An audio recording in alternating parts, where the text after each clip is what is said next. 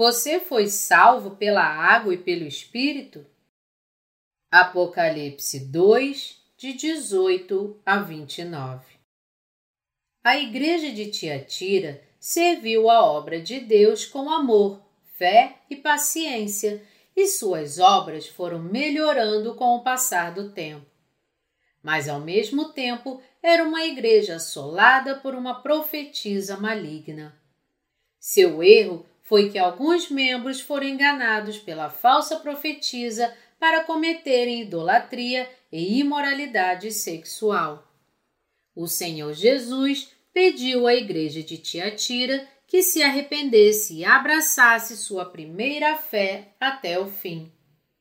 O Senhor Jesus também prometeu que aqueles que defendessem a sua fé até o final receberiam o poder sobre as nações e a estrela da manhã. Baal de Jezabel Jezabel era uma princesa gentia que trouxe seu deus pagão, Baal, para Israel quando se tornou a esposa do rei Acabe. 1 Reis 16, 31 Baal era um deus pagão do sol, um ídolo dos fenícios cujo povo adorava em busca de prosperidade. Imagens desse deus eram esculpidas e adoradas, e assim os seus seguidores oravam pela fertilidade de suas famílias e terras.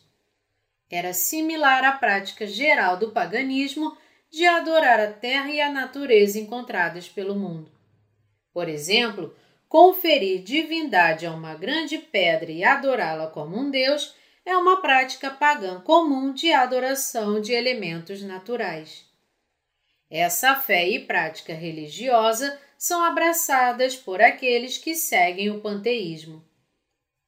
Com a introdução desta religião pagã por Jezabel, Baal tornou-se um grande deus da idolatria para o povo de Israel.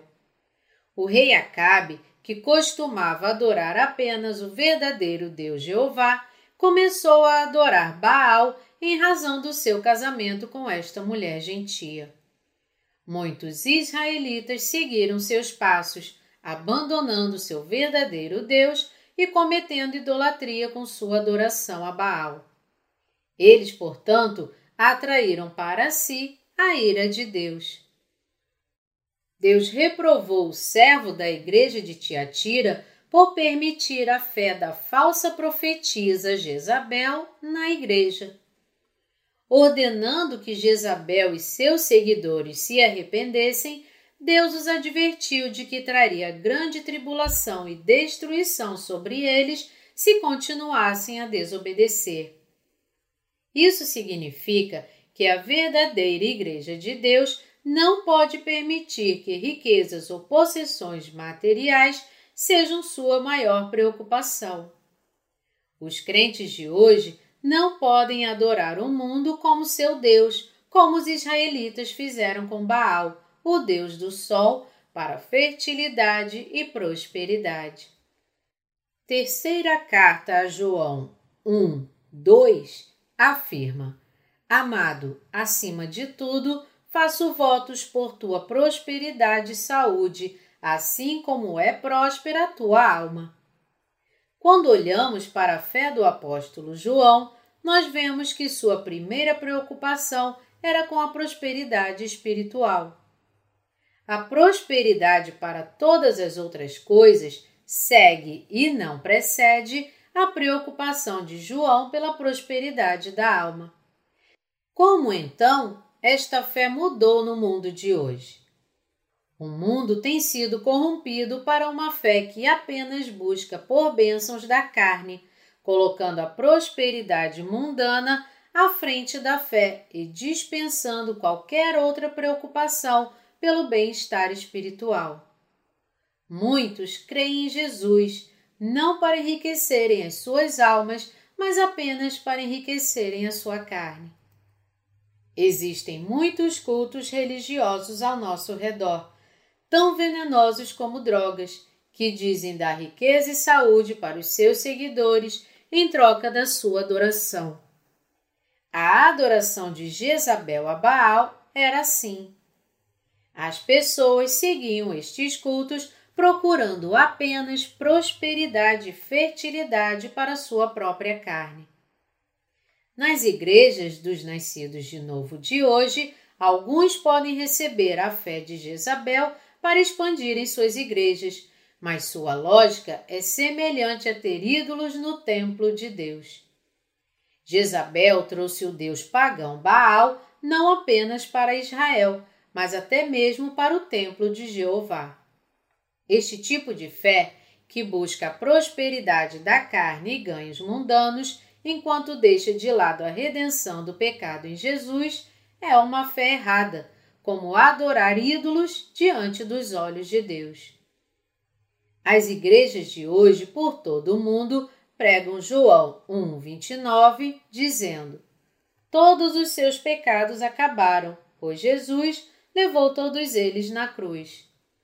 Transformaram o batismo de Jesus em um mero acessório, dizendo que a salvação é adquirida apenas pela crença em Jesus de qualquer forma, mesmo se a pessoa não crê no seu batismo.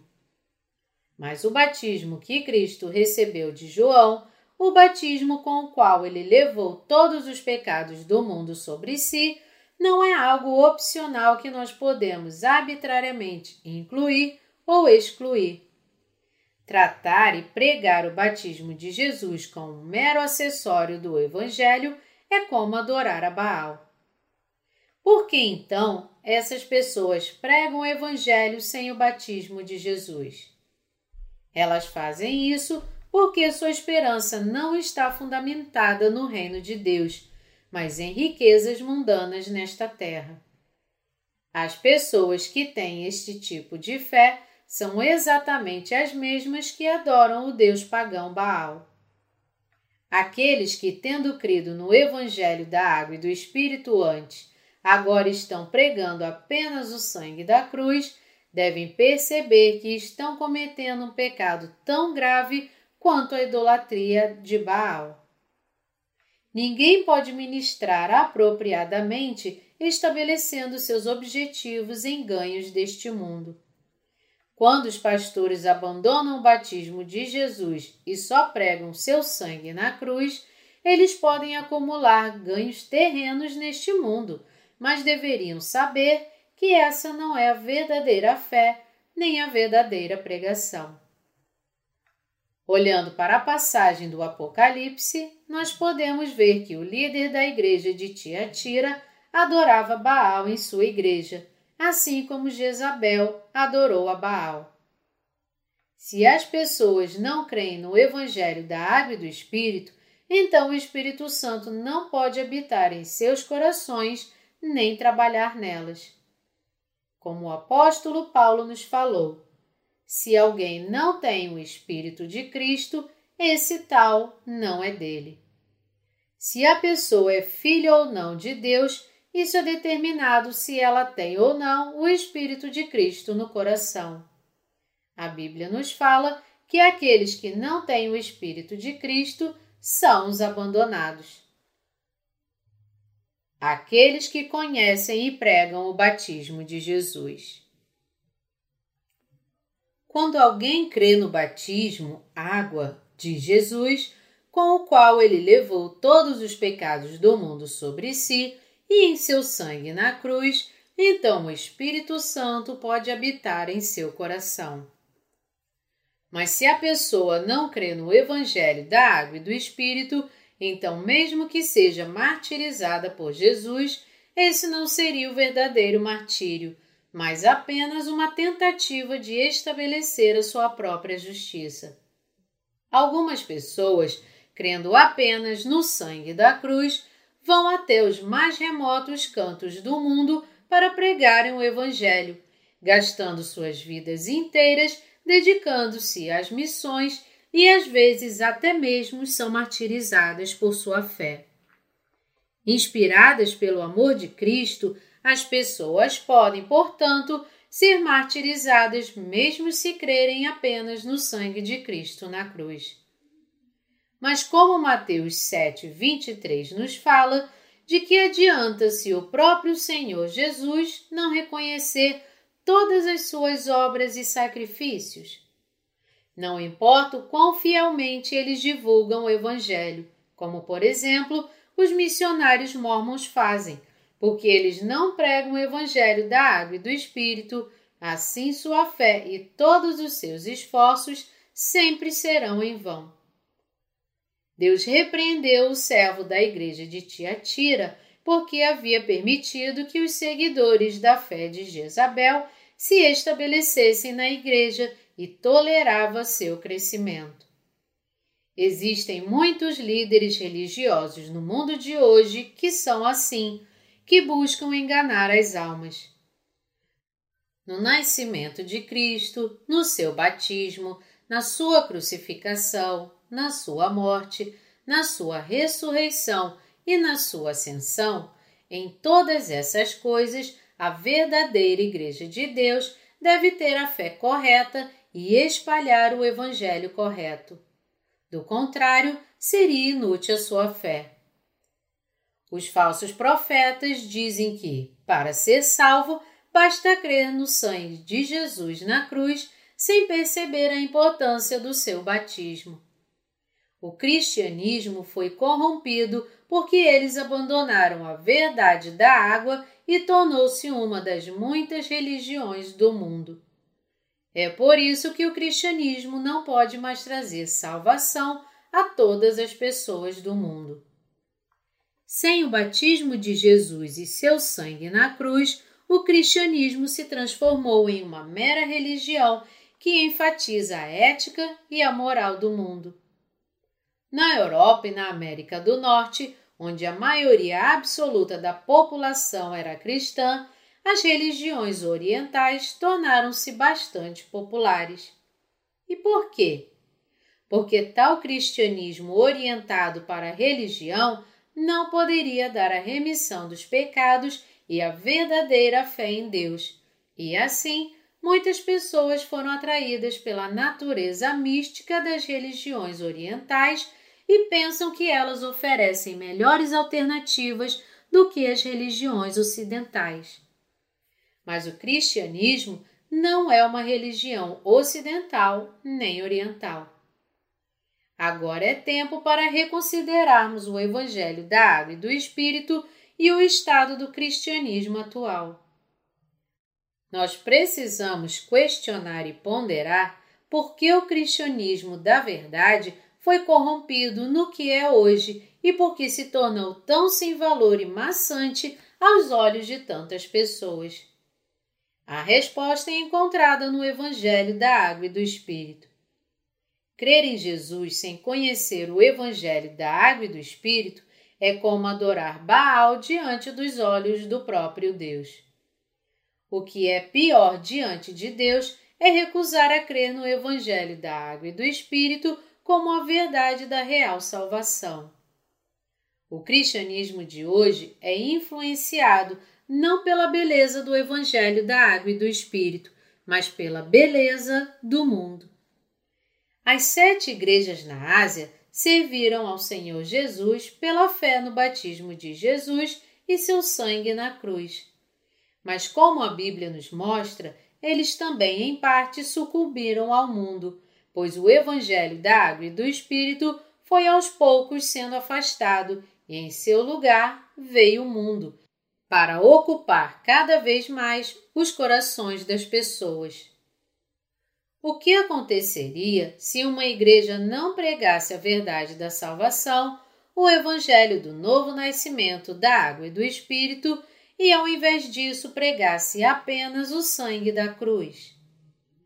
Eu levanto esta questão porque, mesmo a Igreja de Deus, se ela buscar o mundo, logo será corrompida pelo mundo, e não muito tempo depois começará a alegar que não há problema em ignorar o batismo de Jesus para ser salvo.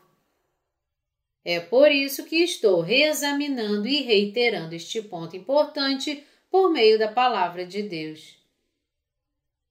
A diferença entre o Evangelho com o batismo de Jesus e o Evangelho sem o batismo de Jesus. Você e eu recebemos a remissão de todos os nossos pecados pela fé no Evangelho da Água e do Espírito. Este Evangelho é a verdade do Senhor Jesus, enquanto o batismo de Jesus, seu sangue na cruz e o Espírito Santo são as evidências da nossa salvação. 1 João 5, de 5 a 7 e 1 Pedro 3, 21 nos falam que a água, ou seja, o batismo, é a marca da salvação, e esta é a mesma palavra de salvação que aparece em Mateus 3,15, onde Jesus levou todos os pecados da humanidade sobre si com o seu batismo.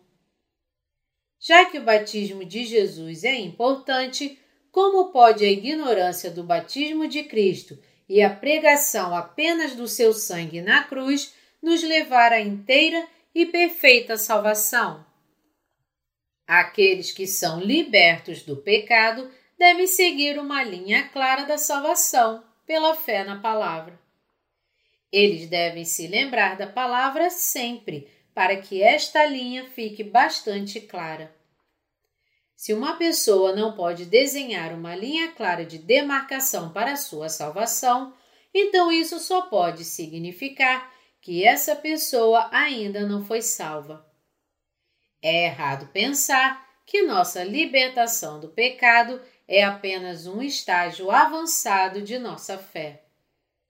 A libertação do pecado não é um estágio de confirmação espiritual, mas é o fundamento da nossa fé. É o passo mais importante na construção da nossa casa de fé na rocha. Além disso, não devemos pensar no assunto da salvação como meramente uma matéria de posições doutrinárias de diferentes denominações. As doutrinas podem diferir de denominação para denominação, mas a verdade da Bíblia, a verdade que Jesus levou todos os nossos pecados sobre si com o seu batismo, não pode diferir de fé em fé. É por isso que nós não podemos deixar de lado a importância crucial do batismo de Jesus quando estamos pregando o Evangelho da Água e do Espírito. Não podemos abandonar o batismo de Cristo e pregar Jesus apenas como o Cordeiro de Deus que tira o pecado do mundo, ou pregar que as pessoas podem ser salvas apenas pela crença no sangue da cruz. Nós devemos receber a remissão dos nossos pecados pelo batismo de Jesus Cristo e pelo seu sangue na cruz. Como alguém poderia ter todos os seus pecados apagados só crendo no sangue de Cristo na cruz, sem crer também no seu batismo?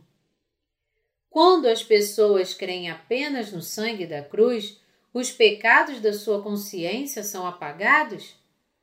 Claro que não. Por meio da Bíblia, Jesus dá testemunho da justiça de Deus, nossos pecados e seu julgamento. A verdadeira fé que devemos ter é a fé neste verdadeiro conhecimento do testamento de Cristo. O que quero dizer com conhecimento verdadeiro? Quero dizer ter uma compreensão clara de quais são os nossos pecados a serem julgados por Deus, qual é a sua justiça e qual é o tipo de fé que está condenado diante de Deus. Somente conhecendo isso, a verdadeira fé pode brotar de nosso verdadeiro conhecimento.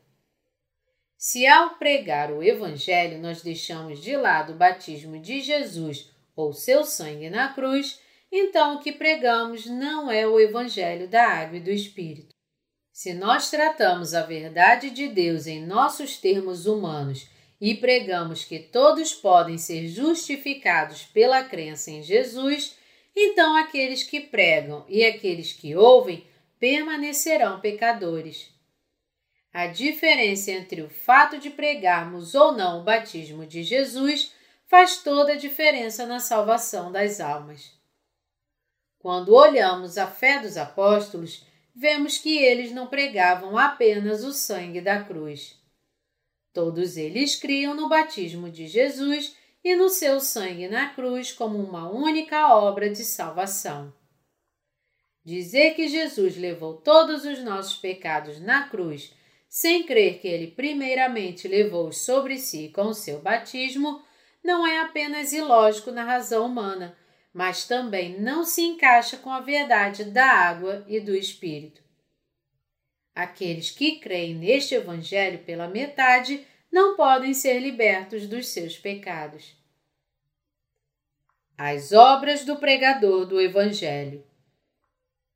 Falando biblicamente, os casamenteiros espirituais são aqueles que pregam o Evangelho da água e do Espírito. Os casamenteiros da salvação espiritual devem mediar a relação entre o Senhor Jesus e a sua noiva. A primeira coisa que devem fazer é pregar aos pecadores o que o Senhor Jesus fez por eles. Eles devem ensinar que Jesus foi batizado para levar os seus pecados sobre si e que ele foi julgado por todos esses pecados na cruz. Eles devem também discernir cuidadosamente se a noiva crê ou não nisso, e quando a noiva crer, então o papel do casamenteiro estará totalmente cumprido. Para alcançar isso, é muito importante para os casamenteiros explicarem para as noivas quem é o noivo e o que ele fez por elas, para que as noivas possam entender isso facilmente. Quando os corações delas souberem o que o noivo fez, então os casamenteiros devem ensiná-las que ele levou todos os pecados com sua água e seu sangue.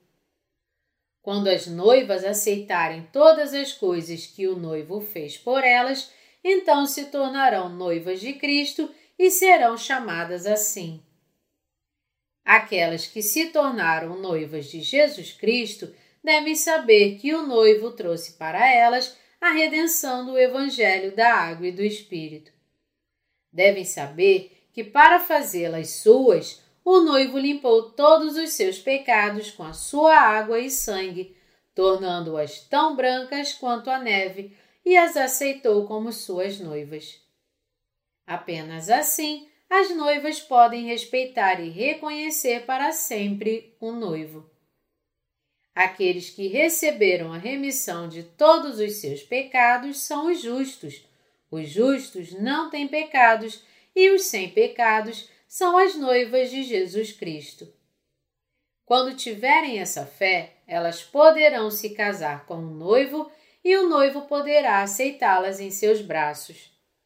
Assim, apenas quando os casamenteiros espirituais prepararem as noivas com a palavra da verdade, elas poderão arranjar com sucesso o seu casamento. Para serem bem-sucedidos, os casamenteiros da salvação espiritual devem saber qual tipo de noivas o noivo quer. Jesus, nosso noivo, não tem pecado, ele é santo. É por isso que Jesus quer noivas sem pecados e é por isso que os casamenteiros usam as obras do noivo para limpar e adornar as noivas. Este adorno das noivas significa que elas só serão trazidas até o noivo após seus pecados serem completamente limpos pelo Evangelho da Água e do Espírito cumprido pelo noivo. Se elas fossem trazidas para o noivo quando seus pecados estivessem apenas parcialmente limpos, o noivo não as receberia pois ele quer suas noivas completamente sem pecado. Os servos de Deus que desempenham esse papel são os casamenteiros da salvação espiritual. Os servos de Deus, portanto, devem continuar a preparar as noivas para sua salvação espiritual. Ao mesmo tempo, também devemos saber que no cristianismo atual Há muitos casamenteiros da carne que exploram e estoquem seus ganhos materiais em todos os lugares.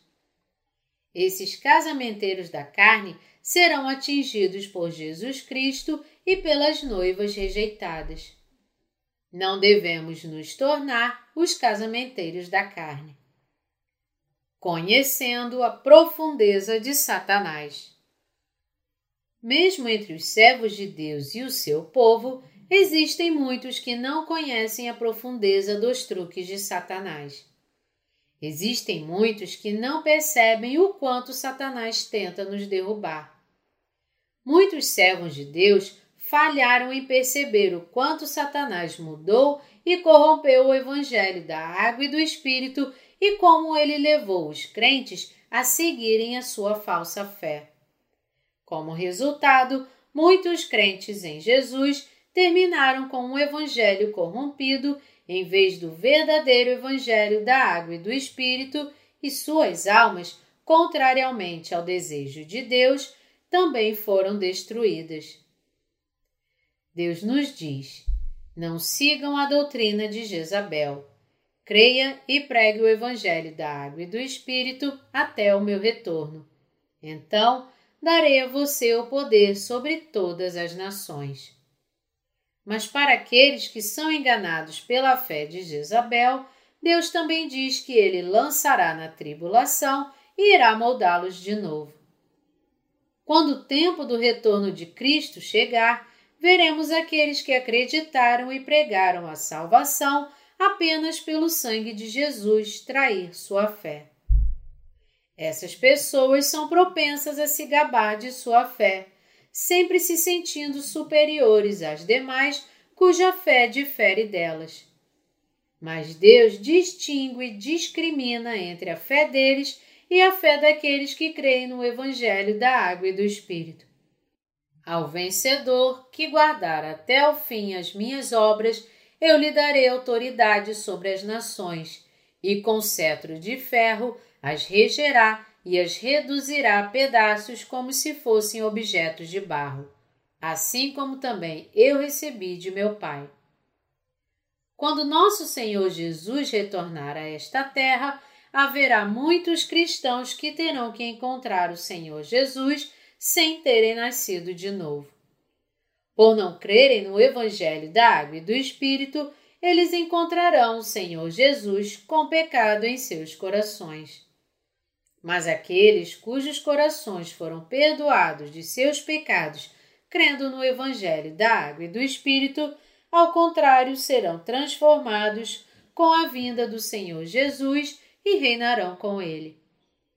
Como é dito aqui, o poder do Senhor Jesus e de seu povo é como o poder de uma barra de ferro quebrando os vasos do oleiro.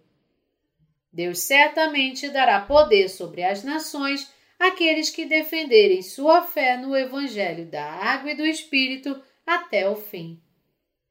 Nosso Senhor Jesus nos diz que este poder é o mesmo que o poder que ele recebeu do Pai. Devemos lutar e vencer os falsos profetas como Jezabel e Balaão para que possamos reinar eternamente com esse poder sobre as nações que o Senhor Jesus nos dará. A clara salvação da verdade. Para salvar os pecadores, nosso Senhor Jesus teve que vir a esta terra e, para levar sobre si todos os pecados da humanidade, ele teve que ser batizado por João. Porque o Senhor Jesus foi batizado para levar nossos pecados, ele pôde levar esses pecados para a cruz, morrer nela e ressuscitar dos mortos. Ele cumpriu esses atos de justiça por nós, porque não suportava mais ver a humanidade continuar cometendo e lutando contra seus pecados. O Evangelho da Água e do Espírito é a verdade que pode te livrar de todos os seus pecados. O nosso Senhor Jesus pode se tornar o Salvador para todos aqueles que creem no Evangelho da Água e do Espírito. Porque o Senhor Jesus teve que ser batizado por João, ele pôde dar frutos para este resultado surpreendente testemunhado em João 1, 29 e João 19, 30. Eis o Cordeiro de Deus que tira o pecado do mundo. E está consumado.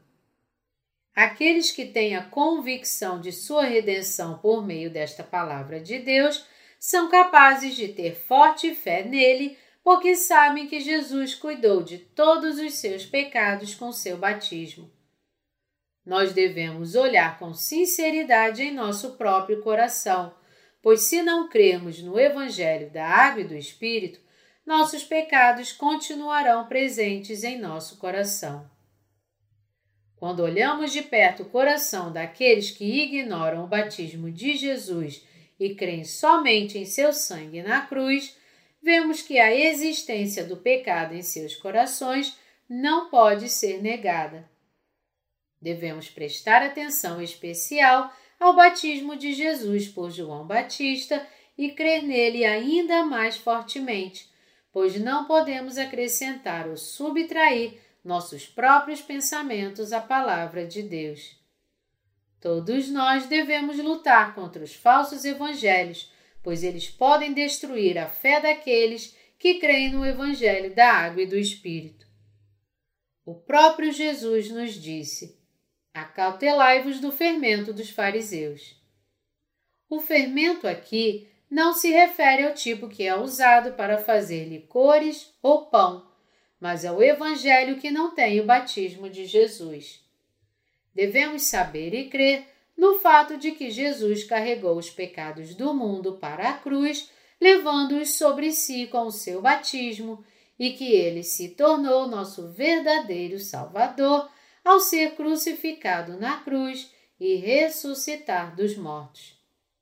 De sua parte, Jesus recebeu todos os pecados do mundo com seu batismo por João e os fez desaparecer com seu sangue na cruz. Mas do lado das pessoas, por não crerem no batismo que Jesus recebeu de João, seus pecados só podem continuar existindo. Sem crer na verdade de que Jesus foi batizado por João para levar todos os pecados do mundo sobre ele, seus pecados não podem ser fundamentalmente apagados.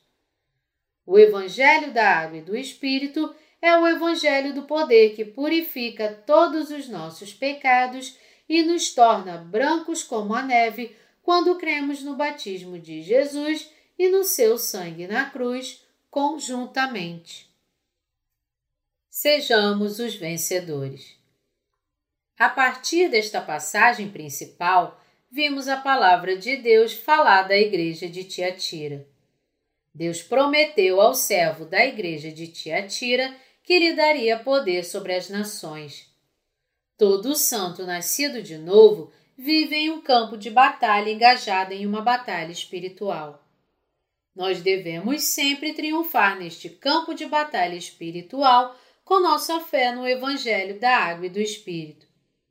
Essa batalha espiritual começa no momento em que alguém crê no Evangelho da Água e do Espírito. Aqueles que creem no Evangelho da Água e do Espírito devem vencer Satanás na sua luta contra ele. Alguns de nós lutamos contra Satanás e venceremos os falsos evangelhos até o dia que estivermos diante dele. Aqueles que vencem são os que creem que nosso Senhor Jesus levou os nossos pecados vindo a esta terra, sendo batizado, morrendo na cruz e ressuscitando. Não importa o que os outros digam, eles não sabem com sua fé que o lugar da limpeza dos seus pecados é o Rio Jordão e que todos os seus pecados foram levados por Jesus por meio do batismo que ele recebeu de João. Nosso Senhor Jesus nos ordenou que lutássemos e vencêssemos Satanás.